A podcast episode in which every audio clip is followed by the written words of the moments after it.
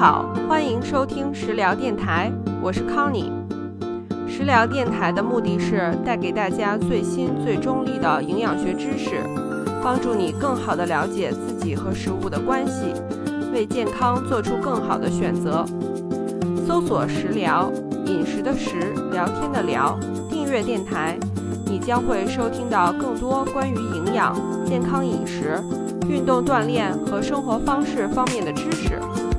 如果节目对你有帮助，欢迎点赞并转发给有需要的家人和朋友，感谢支持。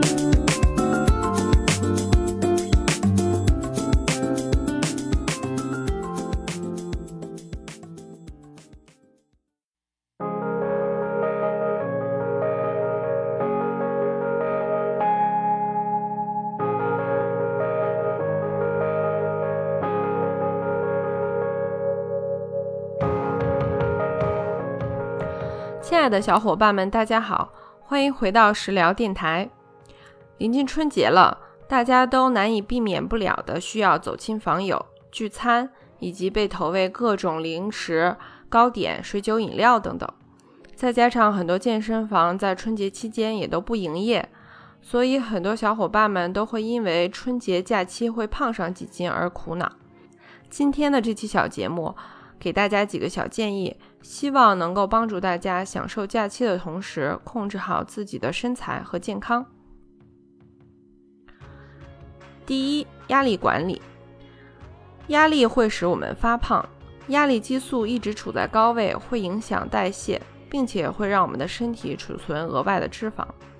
我们的身体是没有办法区分压力类型的。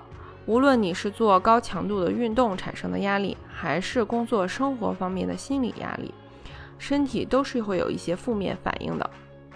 我们平时的工作非常繁忙，压力也很大，因此在节日期间让自己好好放松一下是非常必要的。有些社交活动会额外的增加我们的心理压力。比如回家之后，七大姑八大姨或者各种老朋友、老同学聚会的压迫性饮食，以及对私生活的追问和比较。这时候，我们需要保护好自己的人际边界，该说不的时候要拒绝，必要的时候需要减少一些接触。还有一些朋友对于假期期间的饮食存在过度的焦虑，无法忍受自己打乱了平时规律的健康的饮食方式。这个时候，我们也需要调整心态，告诉自己还是有很多方面是在自己可控制的范围之内的。后面几条建议我也会讲一讲具体怎么操作。而且，就算假期其实胖了一点儿，也不是什么天塌下来的大事，还是有很多东西比体重秤上的数字更重要，比如和家人共享天伦之乐的时光。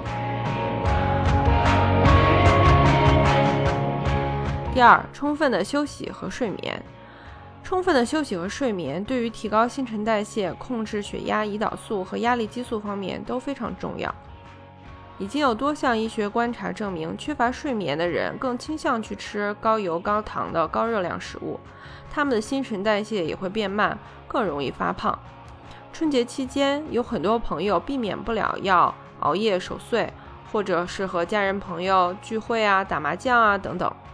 但是希望大家能够尽量有控制的减少熬夜的次数和时间，能多睡一会儿就多睡一会儿吧。第三，吃什么？首先我们要优先保障蛋白质和纤维的摄入，每一餐都要吃一些瘦的肉类、海鲜、蛋奶或者豆制品等等。纤维我们可以从各种蔬菜和水果当中获取。如果你吃完这些东西之后，还想要再吃一些额外的碳水化合物啊，或者是自己喜欢的零食啊，那也可以适度的享受。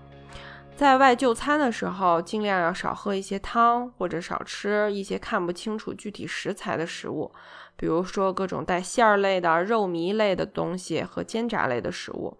也要少吃各种酱料，因为酱料当中含有的糖、盐和脂肪也都非常高。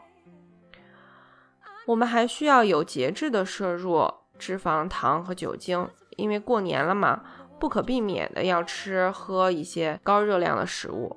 但是我们需要注意，脂肪的能量是非常高的，一克脂肪有九大卡的热量，所以你吃多了脂肪是非常容易发胖的。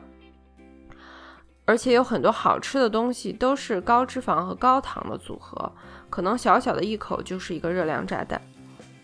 因此，除了控制少吃煎炸食物之外，还要有节制的少吃一些坚果啊、中式糕点啊、巧克力这种含有脂肪很高的食物。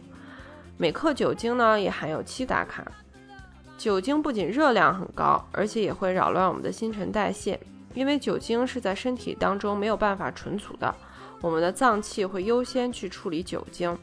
有很多调查研究显示，喝酒的人同时也更喜欢吃很多高热量的食物，比如说我们中国人就很多喜欢吃一些坚果作为下酒菜。因此，节制的饮酒不仅能够控制不发胖，还是对身体健康也有好处的。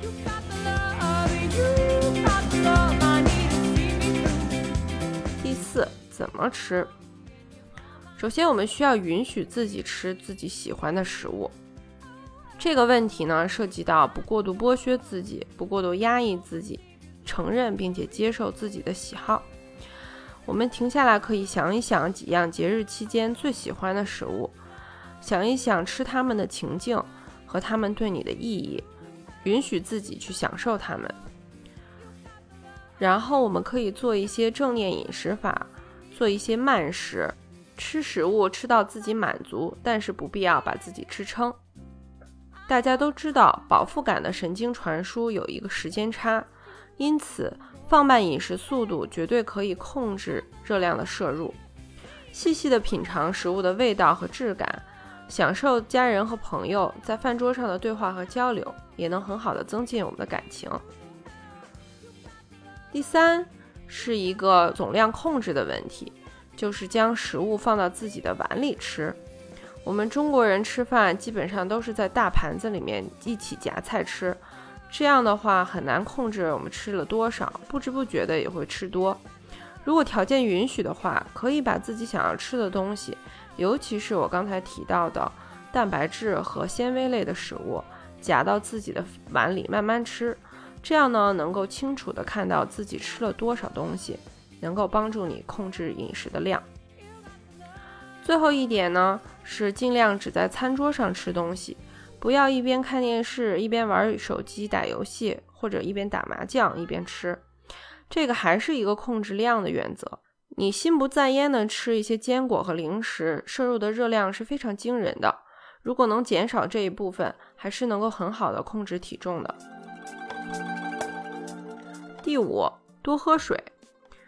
饥饿感常常其实是由于身体缺水而引起的，所以我们在忍不住去大吃大喝之前呢。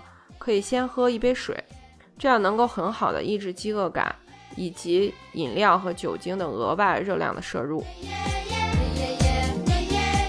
六，力所能及的保持一定量的运动，即使不能够去健身房撸铁或者有氧，我们也是有很多种方式可以保持一天的运动量的。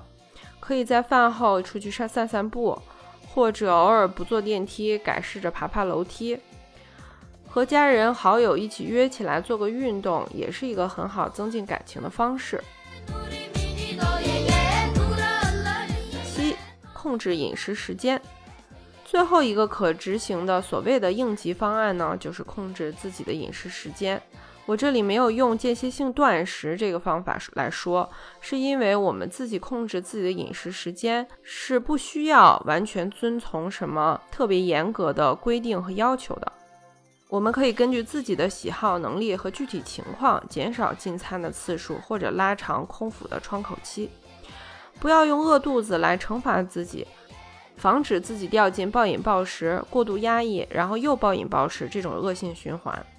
要从一个积极的角度来看待所谓的间歇性断食这件事情，根据自己的假期的饮食安排和作息安排来做一些主动和积极的调整。而不是因为我上一顿吃多了，而现在在被动的饿肚子。好的，以上就是我在春节期间给大家饮食方面的一些小建议，希望能够帮助你更好的处理你和食物的关系，享受假期，享受美食，享受健康。那么祝大家牛年牛气冲天，牛牛大顺，我们下期见。